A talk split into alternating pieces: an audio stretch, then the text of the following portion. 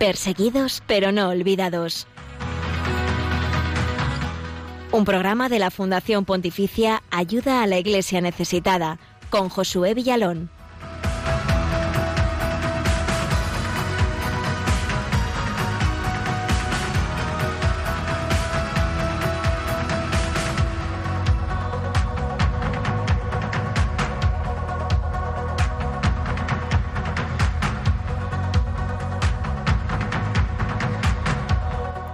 Sobrecogedoras las imágenes de miles de personas agolpadas a las puertas del aeropuerto de Kabul, capital de Afganistán, y también impactantes esas primeras imágenes de los afganos a su llegada a España tras huir del infierno en el que se está convirtiendo su país.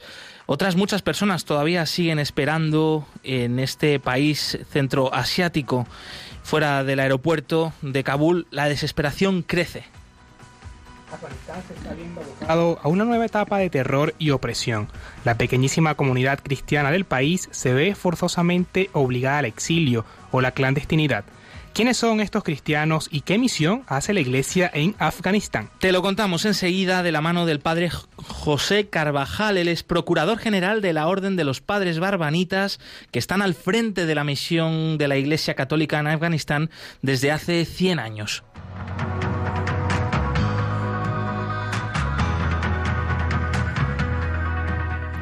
Se han cumplido 13 años de los ataques contra cristianos en Orissa, al este de la India, que dejaron 200 muertos y miles de heridos y desplazados, el mayor ataque contra bautizados en este país.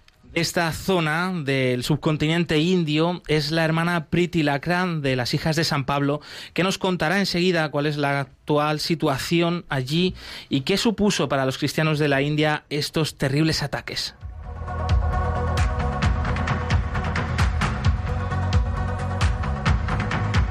Desde Ayuda a la Iglesia Necesitada también estamos cerca de ti, de tu casa y de tu parroquia, acercándote la realidad de la iglesia pobre y perseguida en el mundo. Por eso, eh, desde Cantabria se sigue la peregrinación de un icono profanado por yihadistas en Siria. Javier Gutiérrez y Gloria Saiz de Omeñaca, delegados de Ayuda a la Iglesia Necesitada en Santander, nos contarán cuáles son esas próximas citas para poder conocer de cerca esta obra y también poder venerarla. Y hoy 26 de agosto recordamos a la beata Lorenza Haras Simif, religiosa ucraniana de la Congregación Religiosas de San José. Ella murió en un campo de concentración de la Unión Soviética, supo unir la pureza de su vida y la perseverancia en la fe.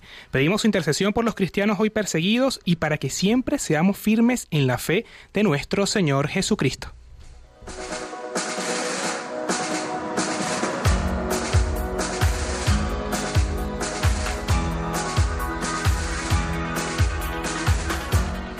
Quieres compartir también en redes sociales lo que te contaremos a lo largo del programa, puedes hacerlo a través de nuestras redes sociales en Twitter como arroba ayuda iglesneces. También estamos en Facebook Ayuda a la Iglesia Necesitada. También nos puedes encontrar en Instagram y en YouTube. Y si prefieres escribirnos dejarnos un email, esta es nuestra dirección, el perseguidos pero no olvidados arroba radiomaria.es. Y podéis participar en directo aquí con nosotros en antena a través del WhatsApp del programa en mensajes o notas de voz al 668-594-383, 668-594-383. Nos encantamos, estamos encantados de poder escucharos, de poder leeros por ahí, compartirlo con todos los oyentes. Saludamos también a Javi Esquina, al control de este programa. Buenos días, ¿cómo estamos? Hola, buenos días compañeros y hermanos y buenos días a la familia de Radio María. Y saludamos también a todos los que nos estáis siguiendo a través del Facebook Live, eh, emitiendo en directo, por ahí también en vídeo. Y bueno, también leemos vuestros comentarios y os seguimos encantados de podernos ver, de poner cara también a este programa, a las ondas de la radio. Y el Papa Francisco, el pasado 15 de agosto, tras la toma de Kabul por los talibanes, pidió oraciones por este pueblo que atraviesa momentos muy difíciles. Escuchémosle.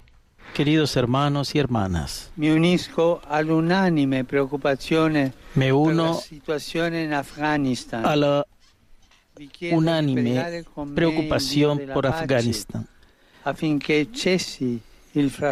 Quiero rezar por la paz, que cese el fuego de las armas y que las soluciones se puedan encontrar en la mesa del diálogo. Solo así la martirial población de ese país podrá regresar a sus propias casas, vivir en paz y en seguridad y en pleno respeto recíproco. El Santo Padre advertía de la terrible desgracia que atraviesa Afganistán. Allí la cifra de cristianos es incierta. Algunas fuentes más optimistas dicen que podría haber entre 10.000 y 12.000, la mayoría de ellos conversos del Islam otras reducen esta cifra a unos pocos cientos. Lo cierto es que la Iglesia Católica está presente en Afganistán a través de una misión sui juris desde hace más de 100 años y al frente de esta misión están los sacerdotes barbanitas. Hemos hablado con el padre José Carvajal, procurador general de esta orden, gran conocedor de la realidad de la Iglesia en Afganistán, gracias al único sacerdote presente aún allí en el país.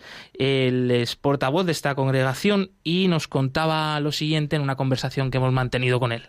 Padre José, eh, ¿cuál es ahora la situación actualmente? ¿Cuáles son las últimas noticias que tenéis del padre Giovanni Escalese y qué os ha contado de cómo están viviendo estos últimos días?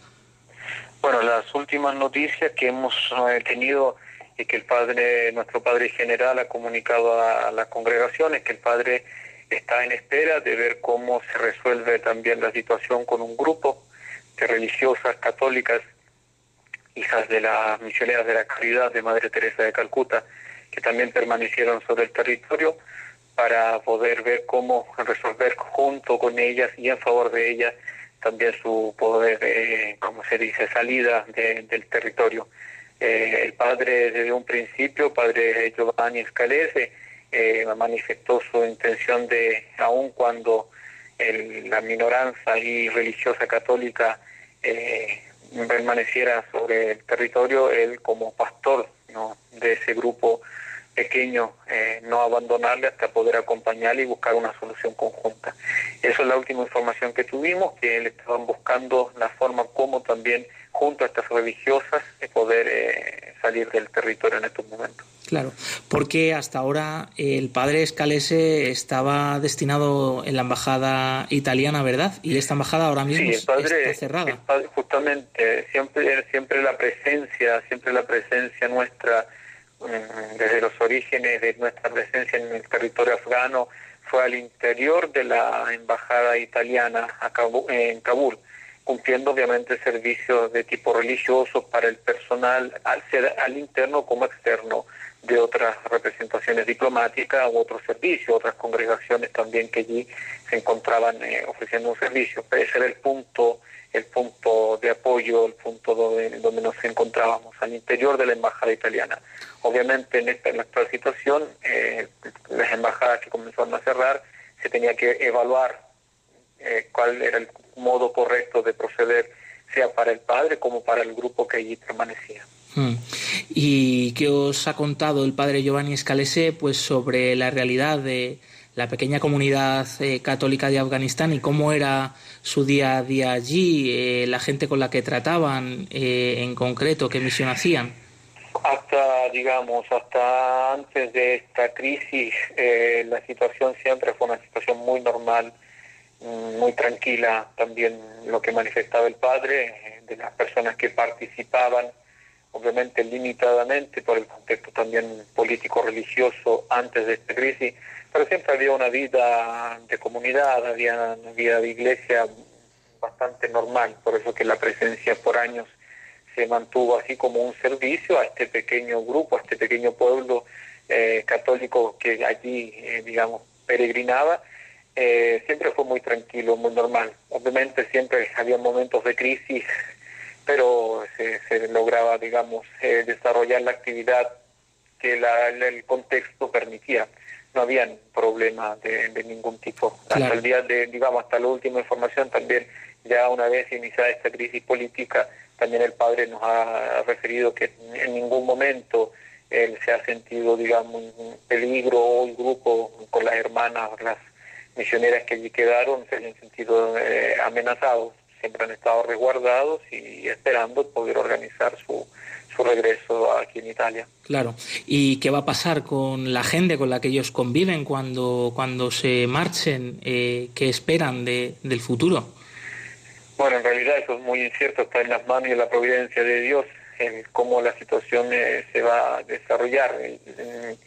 la idea justamente que el pequeño grupo de aquellos que, seguían y acompañaban nuestra presencia allí puedan encontrar un lugar también donde poder seguir desarrollando su vida con normalidad. Obviamente hay en medio otras situaciones un poco más complejas, pero eh, confiando en, confiando en la providencia de Dios y en las mediaciones eh, a nivel diplomático que se puedan realizar, buscar algunos espacios para ellos, ¿no? Mm. O sea que si fuese posible, si se llegase a un acuerdo, a una negociación, eh, digamos que la misión del padre Escalese y de los otros misioneros y misioneras que siguen en el país es de continuar allí. No, en estos momentos no se prevé eso como solución, no, se prevé vista la inestabilidad actual, eh, porque por lo que se ha creado a nivel general, no, no, no, no, no se prevé en lo inmediato. En lo inmediato se, se espera que el padre con este grupo pueda salir de Afganistán hacia un lugar donde puedan estar mayor, con mayor seguridad. De acuerdo. Y cuéntenos eh, qué característica del carisma de los barbanitas pues hace también propicio hasta ahora la misión que, teníais en Afganistán. ¿Qué tiene de peculiar vuestro carisma? Bueno, justamente nuestra presencia en Afganistán es porque desde nuestros inicios fundacionales, desde 1500 nuestra congregación es del siglo XVI, desde 1530 hacia adelante, siempre hemos estado al servicio, a disposición de las necesidades de la Iglesia. Una de las características de nuestro carisma es que somos colaboradores de los obispos donde la Iglesia nos necesite, sea en una escuela, sea en una misión de este tipo, etcétera. Eh, allí, cuando se presentó la solicitud de la Santa Sede, también reconociendo la necesidad que siendo una, una representancia diplomática italiana era necesario un sacerdote, digamos, italiano. Eh, desde ahí nace esa disponibilidad como parte, digamos, de un carisma también al servicio de la Iglesia para acompañar, eh, acompañar al pueblo de Dios que se confía en una determinada misión, en una determinada circunstancia. Desde allí nace una disponibilidad y expreso que hasta el último momento no, de parte nuestra nunca existió una, una decisión de retirarnos hasta que el contexto, la realidad, la situación, bueno, el mismo plan de Dios así lo haya establecido, sino que de poder seguir colaborando en lo que era nuestra pequeña presencia en esa misión al interior de la embajada. Y una última pregunta, eh, algún mensaje para finalizar que también, pues eh, tú como portavoz del padre Giovanni Escalese, eh, que es el máximo representante de la misión de la Iglesia Católica en Afganistán, pues os haya querido dejar para que a su vez lo, lo contéis, ¿no? También a vuestros amigos, a vuestros colaboradores, a la gente que tiene contacto con vosotros, ese último mensaje. El padre, uno de los últimos mensajes que, que se hizo muy público también a través de otros medios y en muchos idiomas también, que el padre Escalese pidió eh, cuando inició esta crisis era de rezar, rezar, rezar mucho por Afganistán. Yo creo que independiente de la presencia hoy, eh, si, ya no continuará la misión allí en el territorio afgano, yo creo que como pueblo de Dios, como católicos, como creyentes, eh, confiando en la maternal protección de María, tenemos que seguir rezando por el pueblo de Dios y en modo particular por el pueblo afgano. Yo creo que esa es la, la tarea que hoy tenemos, cuando las cosas políticas, decisiones que, muchas veces eh, no, no, no podemos comprenderlas desde una cierta lógica y las tenemos que aceptar. Eh, a través de la oración también nos ayuda a poder tener una mirada distinta. Y eso es lo que el Padre pedía, rezar mucho para que la situación y aquellas que son las principales víctimas de estas decisiones puedan encontrar también una, eh, no perder su dignidad y también mantener siempre viva la esperanza. Yo creo que ese es el mensaje más, el mensaje principal y más importante que el padre dejó eh, al inicio de esta crisis. Rezar mucho por Afganistán y podríamos decir hoy también rezar, rezar mucho por todos aquellos lugares donde eh, las inestabilidades políticas, religiosas llevan a los pueblos a estas situaciones. Pues nos unimos a, esa oración y una vez más muchas gracias Padre José Carabajal, eh, sacerdote barbanita y compañero buen conocedor pues de la misión de la Iglesia en Afganistán. Un fuerte abrazo. Gracias, muchas gracias. Saludos a todos los oyentes.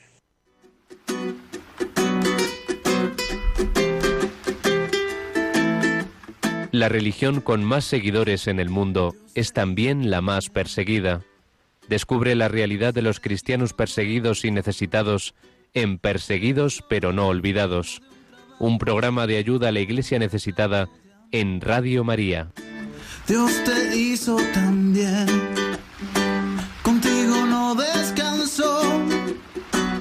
Y es que aunque pasen los años, horas, meses y días, tú te pones mejor. Dios te hizo también, contigo no escatimó. Y es que todo lo bueno y más hermoso del mundo está en tu corazón. Cuando Dios pensó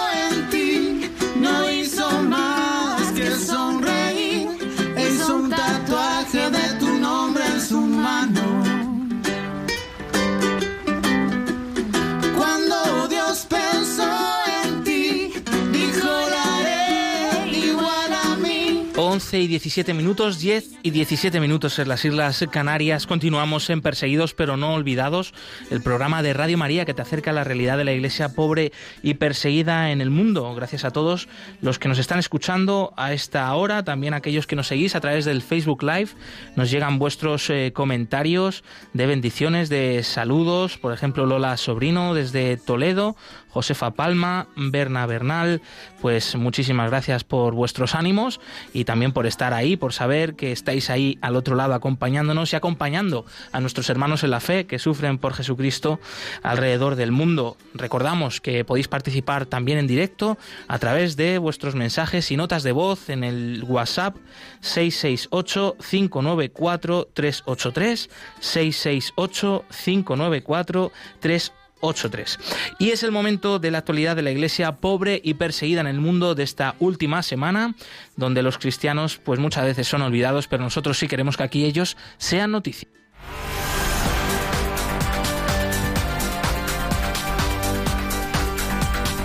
Queremos que sea noticia.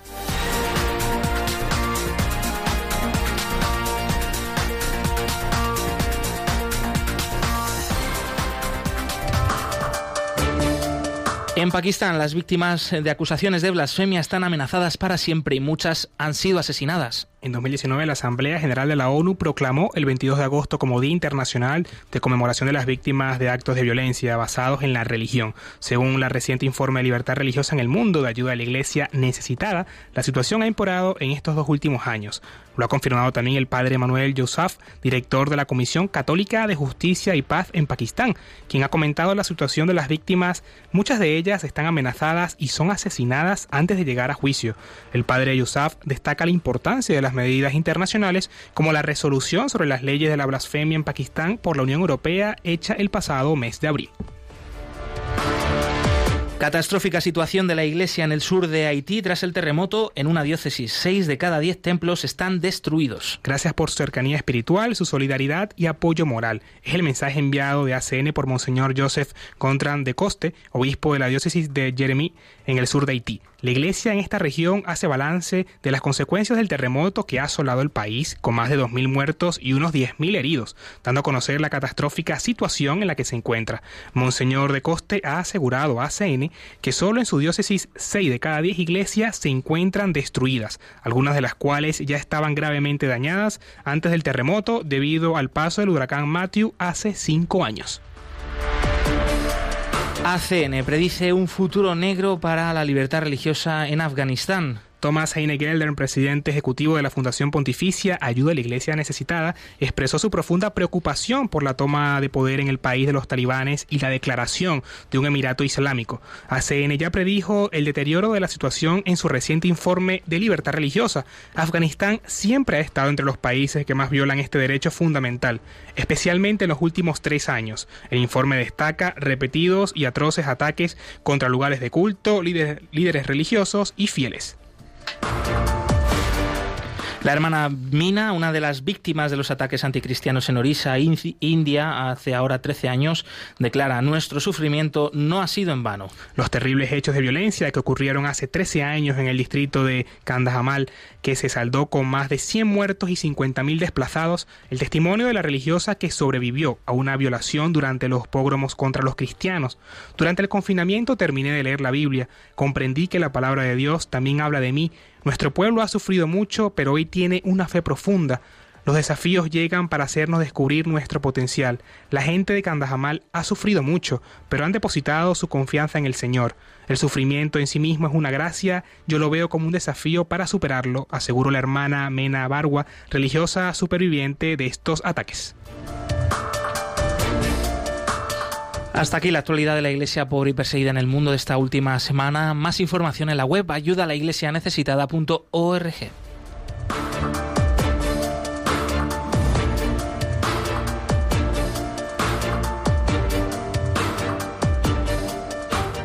Y tomando el testigo de esta última noticia, los cristianos de la India siguen siendo blanco de ataques por motivos religiosos y en el primer semestre de este año 2021 se han registrado 145 casos de violencia contra ellos, contra los cristianos, eh, contra los cristianos incluyendo tres asesinatos según recogen organizaciones eh, cristianas de la India.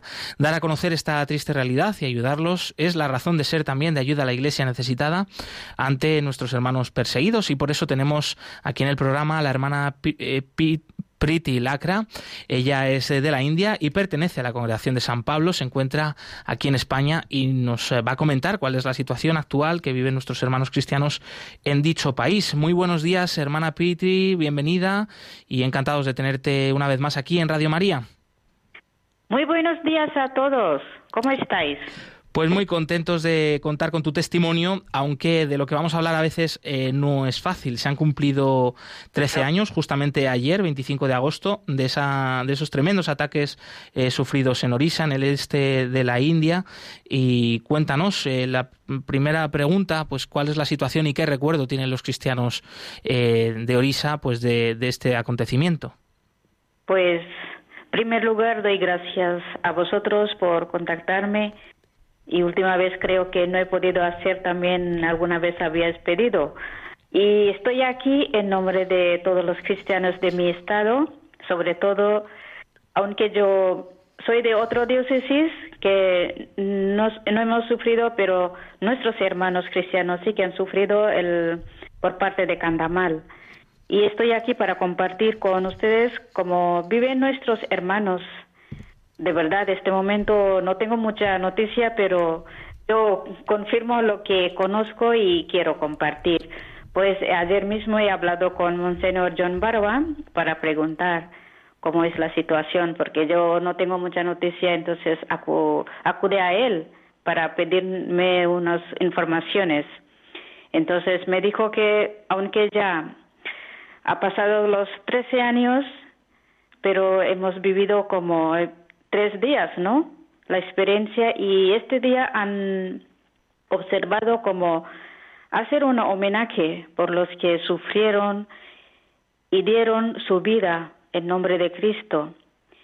Y hoy en día, si imaginamos todo lo que está pasando en Afganistán, ¿no?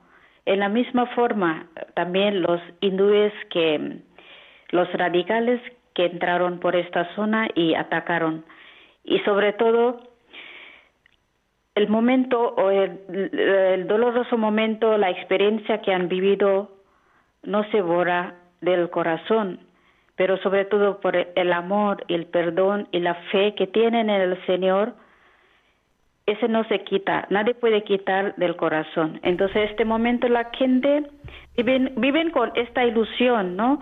Que al final de todo sufrimiento hay la fuerza, la esperanza en el Señor, porque el Señor mismo ha sufrido y ha dado vida por ellos, por nosotras, entonces esta ilusión que tiene que nosotras también podamos llegar a unirse con el Señor. Hermana Priti, una pregunta, bueno, a raíz de estos eh, eh, sucesos y este trágico eh, hechos que acontecieron el 25 de agosto del 2008, ¿cómo viven los cristianos de Orisa actualmente la fe? actualmente podría decir que tiene la mm, ilusión de no olvidar, pero vivir en el mismo lugar, aunque habían marchado de, de su cuando hubo este persecución, ¿no? marcharon a otros sitios, pero luego volvieron. Y una parte me contaron que bueno, es un proceso de mm, justicia, ¿no? Aunque tenía que recibir la compensación que tenía que recibir, aún no ha llegado parte del gobierno o la justicia, la justicia es la mayor. Entonces, aún la gente tiene la esperanza de recibir la justicia porque los inocentes que llevaron la cárcel aún están en la cárcel, los oh, siete católicos. Entonces, eh, bueno, esta parte sí que tiene aún Hmm, es una de las eh, injusticias, una más, mm, que sufren los cristianos en la India. Eh, todavía se siguen reportando hechos de persecución religiosa contra los cristianos a través de organizaciones cristianas eh, en India. Y, ¿Y cómo podríamos decir de qué manera se ha deteriorado o se deteriora la libertad religiosa para los cristianos en India, hermana? Bueno, yo no puedo decir muchas uh, cosas porque de verdad no tengo mucha información. Porque sí que hace poco que he mm, oído en una noticia que parte Nueva Delhi o parte Bhopal o sí que han hecho daños, que quemaron la iglesia o destruyeron. Eso sí que lo conozco, pero en general puedo decir donde están mayorías católicos, cristianos, no hay problema. A lo mejor cuando donde hay minorías, ¿no? Ahí están ahí está el sufrimiento porque siempre los oh, radicales, los hindúes siempre intentan atacar o en nombre no es siempre que hacen la eh, conversión, pero eso ya han tomado en su mano, ¿no? Siempre piensan que si hablamos con algunos de ellos piensan que estamos convirtiéndose, no, no es justo. Mm. Y hermana Priti, aún así los cristianos de India eh, pues son pacíficos, eh, son personas pues siguiendo ¿no? el Evangelio y la buena enseñanza de Jesucristo, pues abiertos al diálogo, a la paz. Eh, ¿Cómo definirías cómo es la relación ¿no? de los cristianos siendo minoría con las personas de otras religiones en India? Claro que sí, desde mi perspectiva o experiencia puedo decir que mm, siempre hay un respeto, ¿no? hay, claro, hay muchas religiones, ¿no? Entre hindús, musulmanes, cristianos, cristianos también son otras denominaciones y también una vez al año tenemos la mm, interreligioso diálogo, ¿no? También unimos, entonces tienen de otra parte también respeto, como he dicho, pero eso radicales no se puede quitar. Eso sale, algunos sitios sale, algunos sitios, si por ejemplo, si doy un ejemplo, por eh, si algún estudiante, ¿no? O hindúes, si quieren ir al colegio de los católicos, si no encuentran sitio para mm, el estudio, entonces claro, e, eso también toman como ofensa, ¿no? Que algún momento para atacar a los católicos en ese sentido, pero en general sí que hay respeto entre religiones. Hermana Priti, y bueno, también sabemos que es lamentable la situación que se ha vivido, que ha atravesado el país debido al COVID-19. ¿Cómo se encuentra en estos momentos eh, con respecto a la pandemia, el panorama sanitario y qué acciones está tomando con respecto ante la crisis sanitaria, por así decirlo, el, el Estado, ¿no? El gobierno. Ahí, por parte del gobierno no, no puedo decir cosas, pero lo que ha hecho Iglesia sí. Muy bien. Iglesia sí que estaban en primera fila ayudar a los más necesitados. Y también eh, en mi estado, no nuestro ministro de Estado eh, durante la pandemia sí que habían preparado más de mil camas así y han hecho eh, tratamiento en gratis los que estaban afectados de COVID. Hasta ahí sí que conozco. Y en la parte de iglesia han ayudado con la comida, repartiendo y también las familias. Pues una vez más, muchas gracias hermana Priti por tu tiempo, por atender los micrófonos de Radio María. No sé si antes de terminar quieres eh, mandar un último mensaje, pues eh, de parte también de los cristianos en Orissa, en el este de India, que sufrieron esos ataques eh, que justamente ayer se cumplieron 13 años de esos terribles acontecimientos. Sí, una vez quiero daros gracias, muchas gracias, puedo decir, por toda la ayuda que hemos recibido, ¿no? Eso no, no podemos olvidar. Y seguimos con oración por vuestra ayuda y también mm, con vivir con más ilusión, porque la tragedia ha hecho más fuerte, ¿no? Sufrimiento en sí mismo es gracia. Y yo veo es como un desafío para crecer dentro de esa realidad, crecer más en, en el Señor.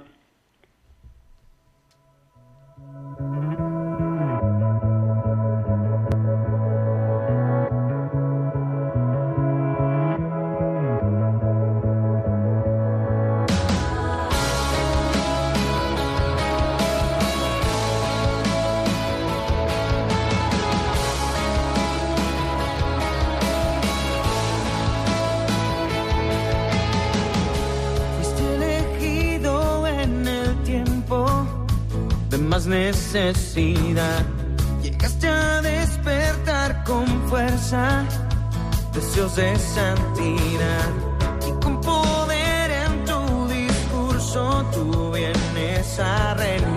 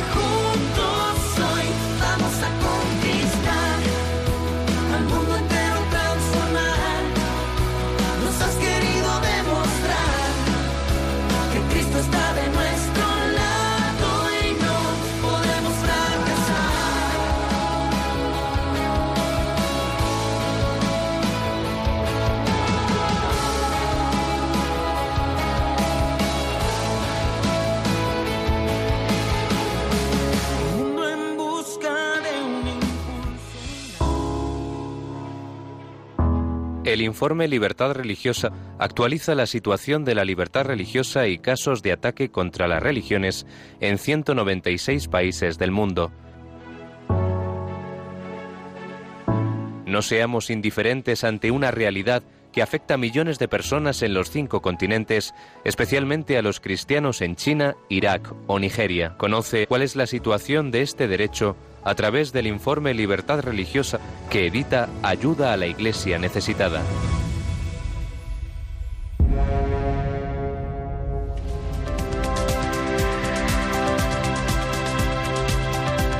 Libertad religiosa en el mundo.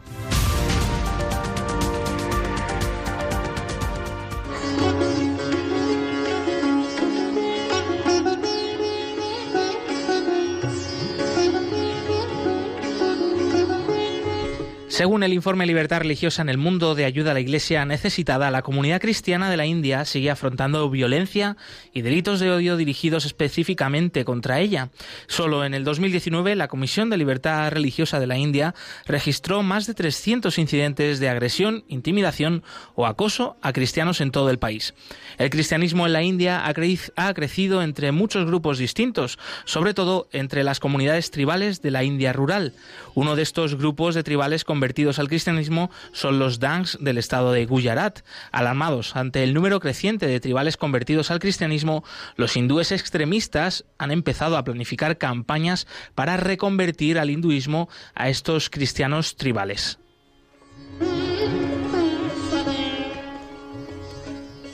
Al hablar de los grupos hindúes de extrema derecha que afirman haber conseguido reconvertir a los cristianos, el padre Prakash, jesuita que reside en Ahmedabad, capital del estado de Gujarat, declaraba que aunque los hindúes extremistas pretendan difundir rumores sobre el éxito del regreso de cientos de cristianos al hinduismo, quienes pertenecemos a la Iglesia Católica estamos convencidos de que la fe de las personas es inquebrantable Los cristianos conversos que se niegan a regresar al hinduismo sufren con frecuencia una violencia inarrable, inarrable que llega a la tortura e incluso a la muerte. En el estado de Chhattisgarh, en el pueblo de Gadada, las autoridades ordenaron a unas familias abjurar de su fe si no querían sufrir graves consecuencias. Los conversos se opusieron a negar a Cristo, por lo que fueron apaleados. Después de la agresión, un grupo hindú radical volvió al pueblo a celebrar una ceremonia de reconversión con otras dos familias cristianas. Las agresiones a los cristianos también han aumentado en las regiones de Bastar y Kondagaon.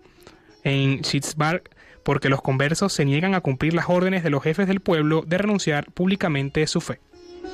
A pesar de que las tentaciones religiosas han constituido un importante problema en la India, la situación se remonta al movimiento independentista y a la partición del país en 1947 en dos naciones independientes, India y Pakistán. La influencia política, social y cultural de los grupos hindúes nacionalistas, conocidos en su conjunto como Sangh Parivar, como el Ratasilla Sewanar Sangh, han aumentado enormemente desde la elección del actual presidente Narendra Modi. Los movimientos de varias organizaciones San Paribar ocupan ahora altos cargos en el, en el gobierno, las Fuerzas Armadas y en el ámbito académico.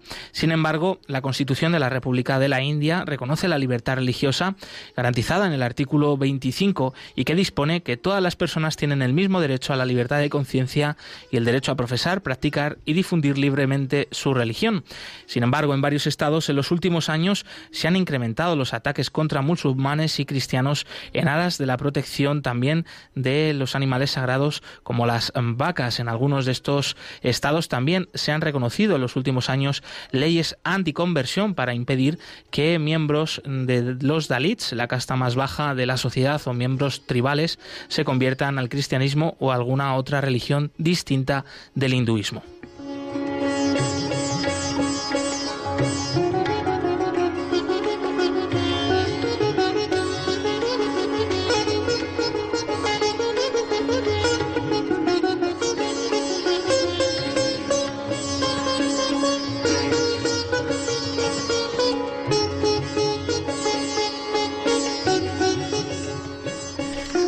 India podría presentarse como una democracia multireligiosa, con una rica historia de diversidad y pluralismo religioso, actualmente se le conoce tristemente por ser uno de los países que figuran en una lista de vigilancia mundial por vulnerar las libertades religiosas básicas de sus ciudadanos.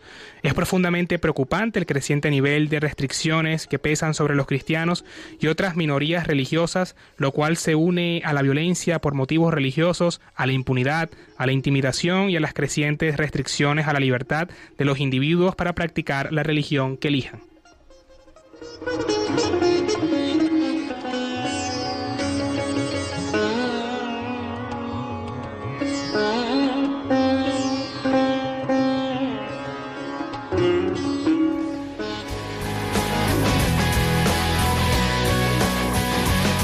Testigos del siglo XXI.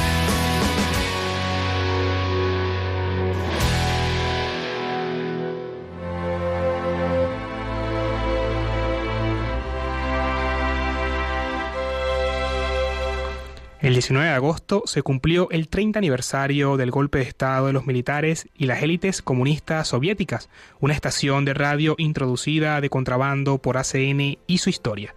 Las imágenes dieron la vuelta al mundo, los tanques irrumpieron en el centro de Moscú y se posicionaron frente al edificio del Parlamento.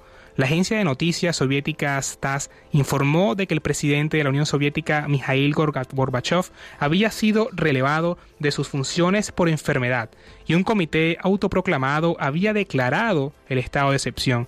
El golpe de Estado contra Mikhail Gorbachev fue el lunes 19 de agosto del año 1991.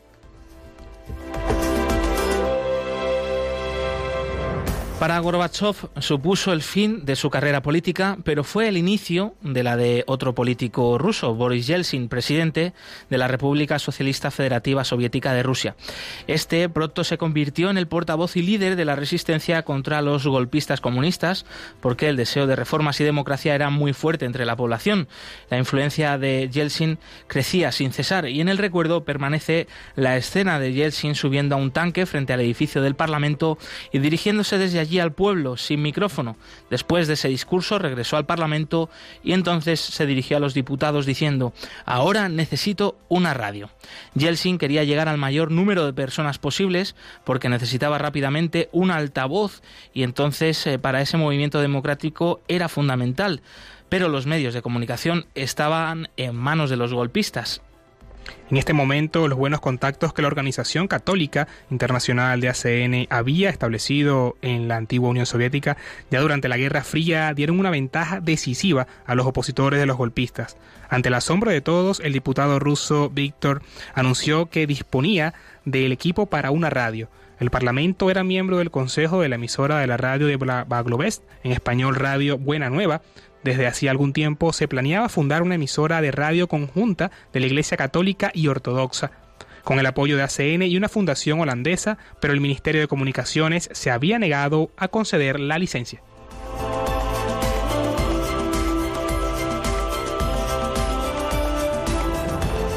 No obstante, las partes implicadas no habían renunciado a la idea de establecer una emisora de radio cristiana en suelo ruso y así, en agosto de ese año de 1991, el equipo técnico necesario estaba ya en Moscú. Durante un largo periodo de tiempo, los colaboradores del proyecto sobre el terreno y los miembros de ayuda a la Iglesia necesitada habían logrado entrar de contrabando las piezas sueltas del equipo de radiodifusión por barco hasta San Petersburgo y desde allí hasta Moscú, donde se habían vuelto a ensamblar esas piezas. El equipo estaba listo para su uso y solo había que ir a buscarlo a un almacén. Entonces enviaron un camión de la cantina del Parlamento de Rusia para transportar el transmisor y para evitar que los golpistas descubrieran el equipo de radio, lo escondieron bajo las cajas de lechugas, tomates y otros alimentos. Unos ingenieros instalaron entonces el equipo en el edificio del Parlamento y las fuerzas aéreas proporcionaron una antena. Así, gracias a ACN, Boris Yeltsin obtuvo un medio para alentar a la población y oponer resistencia a los golpistas comunistas, y su grito de socorro fue atendido. Miles de moscovitas que se congregaron pacíficamente en las calles de Moscú. Más tarde, incluso algunas unidades del ejército se pasaron al bando de Yeltsin en la noche del 21 de agosto el golpe de Estado había terminado y Yeltsin expresó su gratitud concediendo la licencia a la emisora católico ortodoxa Radio Baglovest, que todavía hoy existe desde el año 1991. Los medios de comunicación modernos son cada vez más importantes para el anuncio del Evangelio, pero también para la labor social de la Iglesia Universal. Desde principios de los años 60, ACN ayuda a emisoras de radio y canales de televisión mediante la financiación de equipamiento técnico y producciones de audio audio y vídeo y también contribuye a la creación de agencias de noticias religiosas.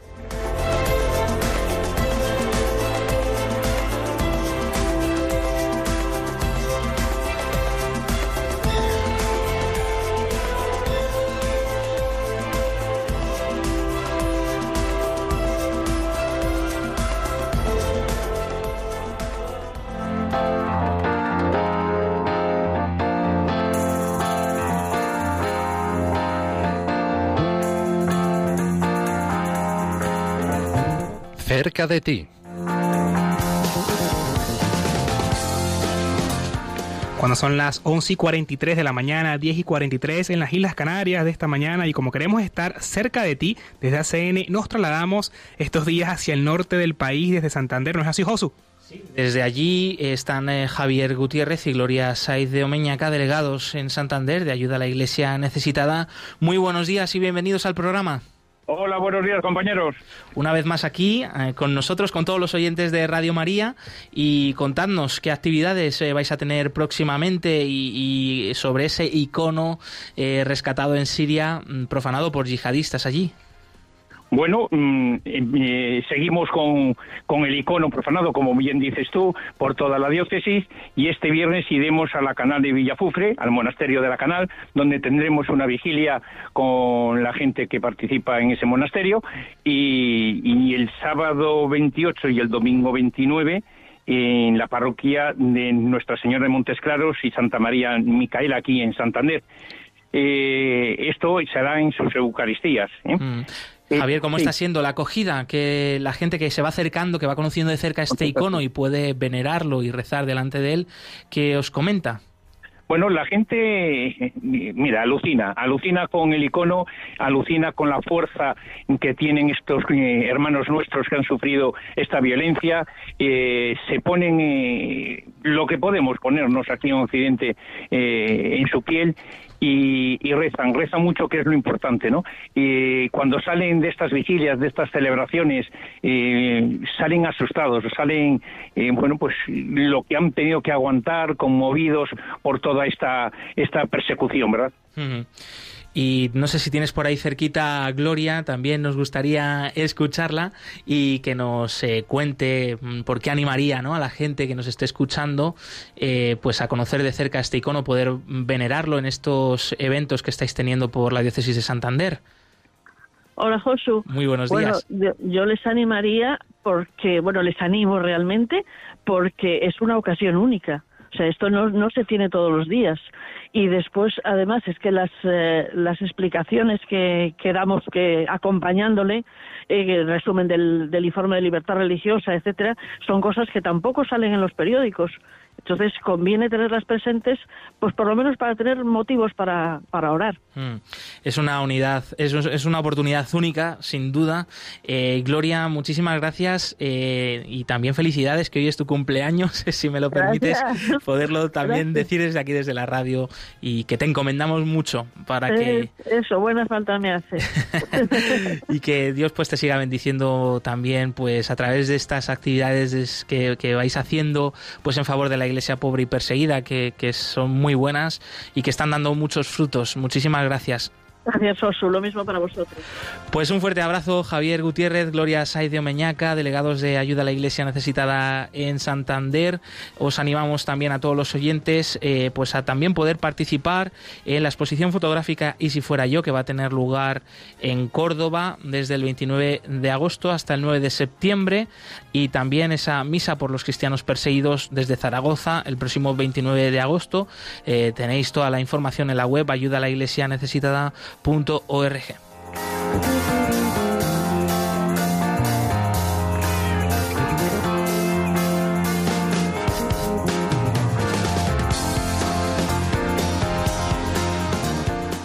Y nos están llegando muchos comentarios a través del Facebook Live donde nos podéis poner también rostro. Eh, José Luis eh, Camu nos comenta, escuchar a las hermanas y hermanos católicos perseguidos nos hace mucho bien en el crecimiento de nuestra fe. Enhorabuena a los que hacéis posible que se conozca esta realidad. También enhorabuena a ti José Luis y a todos los oyentes por escucharnos y ser testigos directos de esta situación ¿no? que, que se vive. Juan Carlos Suárez nos dice por favor el número de Radio María del WhatsApp que quiero mandar por ahí mi mensaje, pues lo recordamos, es el 686. Eh, A ver, un momentito que lo hemos perdido. 686 594 383 y por ahí también nos han llegado mensajes, Miguel Ángel. Efectivamente, José, tenemos uno de Milton que dice rezamos por el pueblo afgano, saludos a todos los creyentes que siguen también en sintonía de Radio María, eh, también un saludo también de Juan Carlos Suárez que comentaba eh, que nos sigue desde la emisora desde Tenerife, Canarias y bueno, también en oración y nos desea un feliz jueves a todos, de verdad les agradecemos por estar en sintonía y también por mantenernos en vuestras oraciones y por rezar por los cristianos perseguidos que se encuentran pasando muchas dificultades. En este momento, si llega algún mensaje más, pues pues lo dejamos guardado para el próximo programa.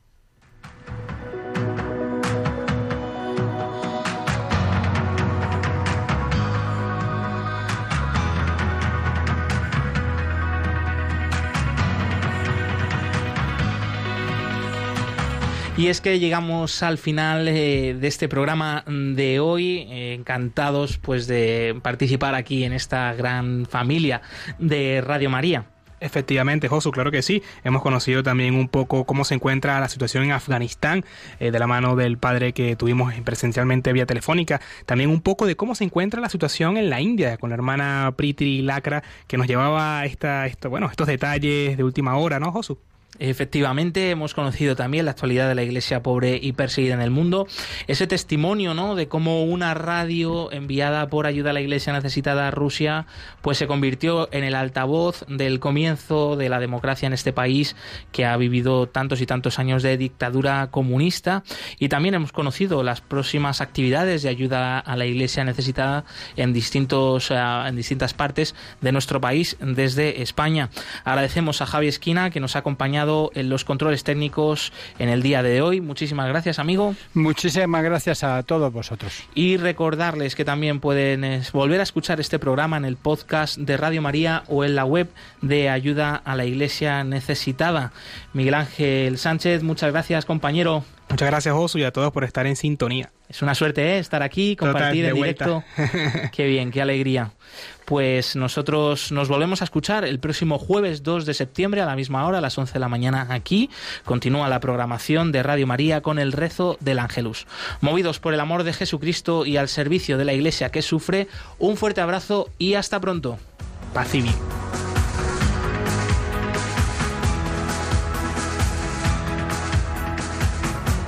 Concluye en Radio María, Perseguidos pero no olvidados, un programa de la Fundación Pontificia Ayuda a la Iglesia Necesitada, con Josué Villalón.